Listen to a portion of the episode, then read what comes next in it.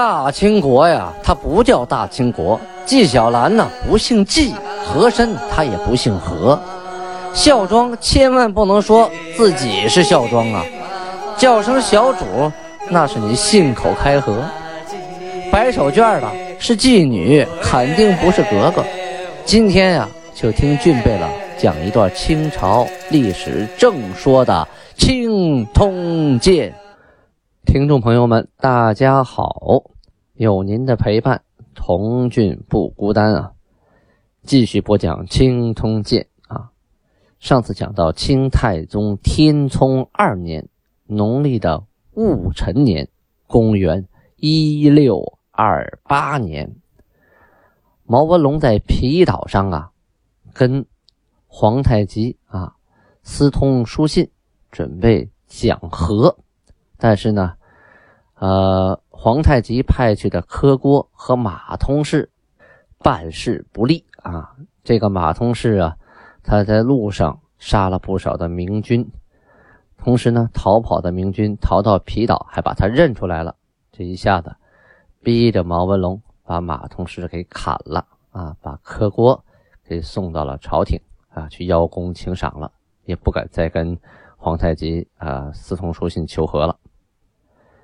四月初三日啊，档案记载啊，明廷就是明朝的崇祯皇帝，他重新启用了袁崇焕啊。当初啊，袁崇焕跟魏忠贤两个人啊过不去，说实话就是瞧不上魏忠贤呢，自己呀辞官不做，回家抱孩子了。啊，这回魏忠贤已经被那个崇祯皇帝给。弄死了，说是他自尽啊，其实就是，就是给他个机会让他自己死啊。你自己不死，我也弄死你。呃，等于被诛了啊。王之臣呢也被弹劾罢了官，所有的庭内的大臣呐都争相的说呀：“哎呀，把袁崇焕请回来吧，这是一个忠臣啊。当初因为魏忠贤阉党他们，他才不干的。”他是一心向着朝廷的，这些年做过这么多那么多的好事啊！皇帝当然也知道了，哎，当年的十一月呀，就委任袁崇焕为右都御史，同时啊，加为兵部尚书、都师蓟辽、监督登莱。什么意思？就是他现在是兵部尚书啊，管兵啊，呃。河北、辽东，还有登州、莱州、天津等等这个地区的所有的军事大权都归袁崇焕一个人，这权力很大呀。京师的大门就交给他了。在这历史上啊，当官的人啊，就是走仕途的人，常常是几起几落呀，三起三落都是少的哈。经常是升一段时间又被贬下去了，贬下去了或者自己辞官不做了，被排挤了。过一段时间，哎，又被想起来了，又被重新启用了，这是常有之事哈。转过头来啊，说一说四月份的女真啊，就是后金韩国皇太极当家的这一亩三分地儿。嗯，蒙古的内卡尔喀部中间有个巴林部啊，带着啊部众来投奔金国，哎归附金国了。巴林啊，呃，这个巴林这个地方最有名的是它的石头啊。刻有印章的人都知道啊，巴林生产巴林石，巴林石的质地呢比较柔软，有的石头中间还带着洞啊，这种透明的一种晶体，所以刻起来啊，拿在手里那种质感啊，像拿一块肉一样啊。巴林石，我的印章就有一块是巴林石刻的。巴林这个部落呀，来归降，在开始天命四年的时候，就努尔哈赤当政第四年，一六一九年的时候啊，巴林部的部长。叫额布格代，啊，轰巴图鲁，轰巴图鲁是他的号啊，轰是声大的啊，巴图鲁是那个勇士，就带着卡尔喀部长啊，派使臣与金国呀盟誓通好，那个时候是平等身份的盟誓通好啊。到了十一年，就是一六二六年的春天，他又背叛了金国啊，偷偷的跟民国通好啊。金军呢，就派的部队去打他，把他那个，呃，叫囊努克啊，就他台吉啊，就是王子台吉囊努克，打仗的时候给杀了。这些具体怎么打的，咱们前面都讲过啊，呃，可以往前看。后来呢，当年的冬天就征讨扎鲁特部，中间就分兵一部啊，到了巴林境内，以张兵势，就咱们讲的放大火啊，人少冲人多，对方吓得够呛，都吓跑了。等于几次三番那么一折腾啊，撑不住了，撑不住了呢。同时，那个林丹汗就察哈尔离他最近的察哈尔林丹汗也经常的去欺负他啊，没事就打一家伙，抢一抢一家伙，怎么办呢？举步啊，全家投奔了科尔沁，科尔沁就奔通辽方向了啊，奔那边。可是你到了科尔沁呢，还是后娘养的，天天被科尔沁欺负，哎呦！日子过不下去了，怎么办呢？他那贝勒叫瑟特尔，还有台吉叫塞棱，还有满珠西里、阿玉西等等这些人坐在一起商量商量。老这么的也不是事儿啊！听说去去金国那些人过日子过得都不错，干脆吧，啊，找皇太极去吧！于是就带着整个下边的部众来归附金国。自然啊。皇太极怎么待他，咱就不用细说了。反正来归附的都是管吃管住分房的分地啊，什么缺什么给你什么啊，只要你来好好过日子就行。转眼间呐，春去夏来啊，快进入夏天了。这个夏天呢，是女真人最不善于打仗的这个季节啊。你说冰天雪地呀，他们倒没问题。到了夏天，穿那个铠甲可就热了啊。皇太极呀，突然听到有人向他报告。说什么呢？说明朝那边啊，不要锦州了，把兵啊退到广宁了。咦，这是个消息啊！不要锦州了，他们锦州旁边可不少地呀，啊，都种好了的。兵撤了，那老百姓没撤，那地粮食他没撤走啊。等到秋天收割，这都是好东西啊。哎，他马上下令派遣贝勒阿巴泰、岳托、硕托，还有。几个八旗的额真啊，他们前面就说过了啊，在八旗贝勒之下设了八旗额真啊，就是八旗的统领，率兵多少呢？三千人啊，就奔这个明朝这锦州地区就开拔了。去之前呢，他先派人啊带着书信赶到民国，就是告诉那些啊民国的守官，跟他们说呀，我们。准备率各路大军，还有外藩的蒙古兵啊，准备在边界筑城。为什么筑城啊？我们要在那居住，等到秋天收成的时候，我们好收取庄稼啊。我们是大部队啊，要干大事儿。你们小股部队就不要想拦我们了！虚张声势一下，一探虚实，其实就三千人过去抢一把啊。到了第十六号啊，就五月十六日。呃，去锦州和嵩山啊，这三千人呢，啊，带回了人口、马、牛、驴，一共八百啊，他一块数的，连人带马带牛带驴啊，一共八百。但是这都是这人都是能种地的，这马牛驴都是壮劳力啊。然后呢，把锦州、杏山、高桥这三座城啊，也没修，也没建，也没守，全给毁了。连刨带挖带一把火啊，抢回来人牲畜还不算啊，搂草打兔子，把十三站以东的墩台、墩台什么过去的烽火台也可以驻兵的啊，那种烽火台，一共二十一个，一口气全给拔了，就给你毁了二十一个烽火台，三座城加二十一个烽火台，被这三千人啊虚张声势吓对方没敢出来。然后抢了一把就跑了。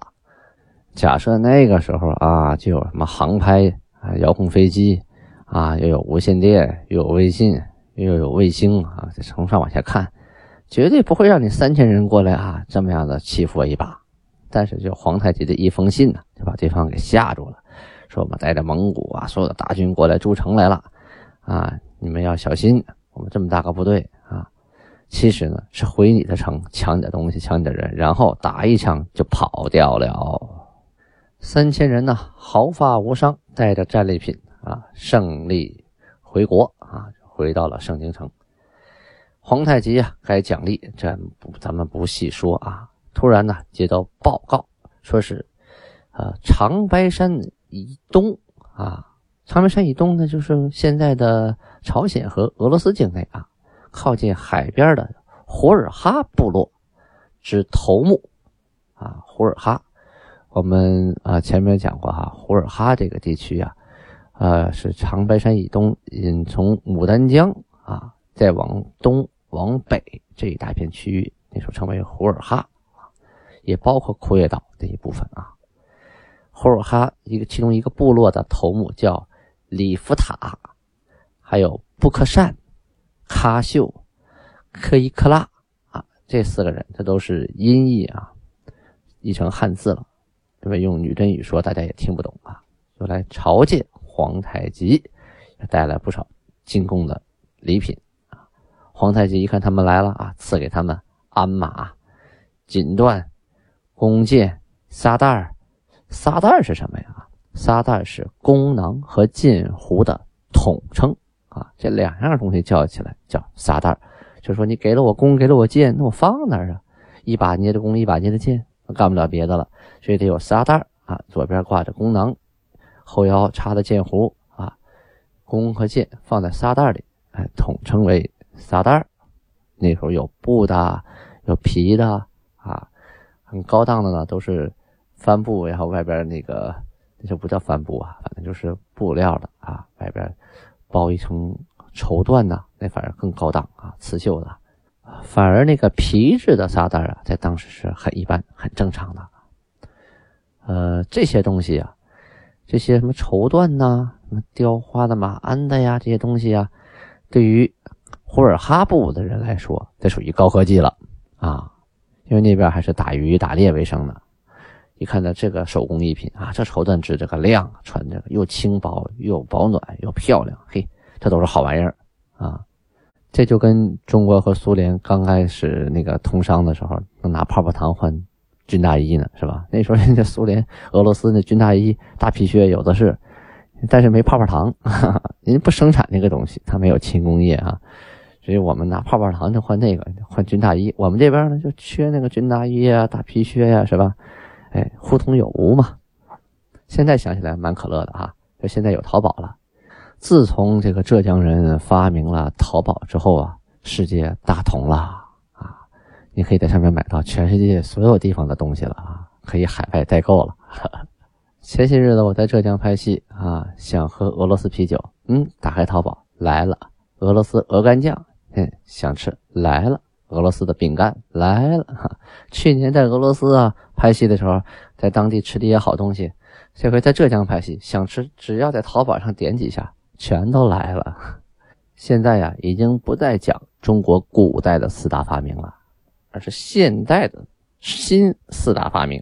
什么呢？高铁、支付宝、共享单车和网购啊。说白了就是淘宝、网络支付啊，共享单车。其实不止共享单车，咱们共享汽车、共享电车什么都有啊啊，还有高铁。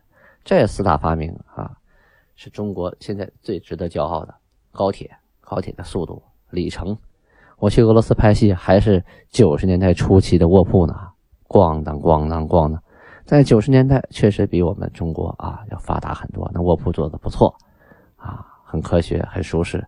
可是跟现在的高铁比，哎呦，太原始喽，嗯，再加上中国现在有网络支付啊，扫个码就能付钱，都不用带钱包了，还有共享系列，现在什么什么都共享了，哈哈。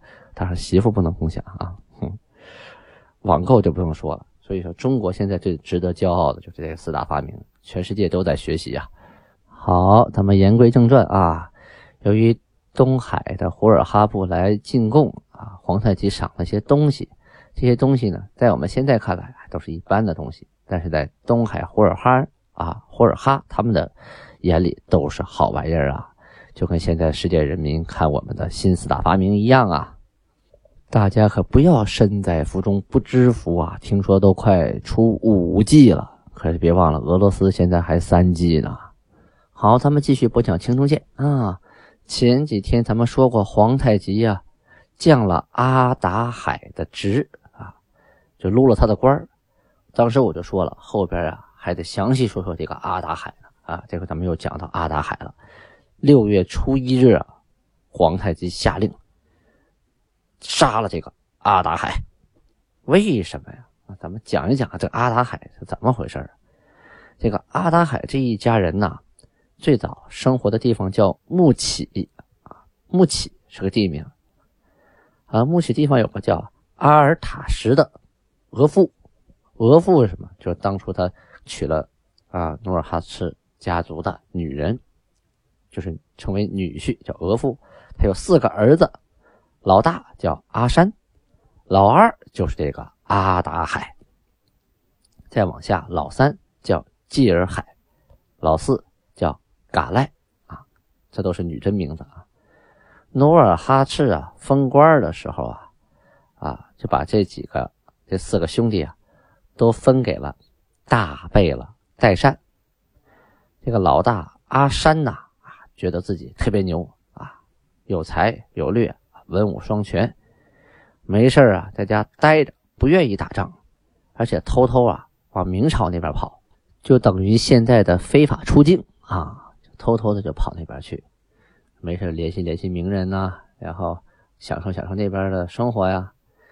这个大贝勒阿敏呢，发现啊手底下这个呃阿山啊不老实，就半夜呀发现他跑了之后，就派人追。追的时候啊，这追兵啊就一箭发出，就把阿山的两个儿子呀给射死了。阿山呢，也受了重伤。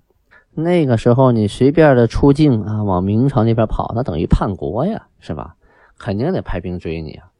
那个阿三呢，手底下人呢，经过这么一打，就散了啊。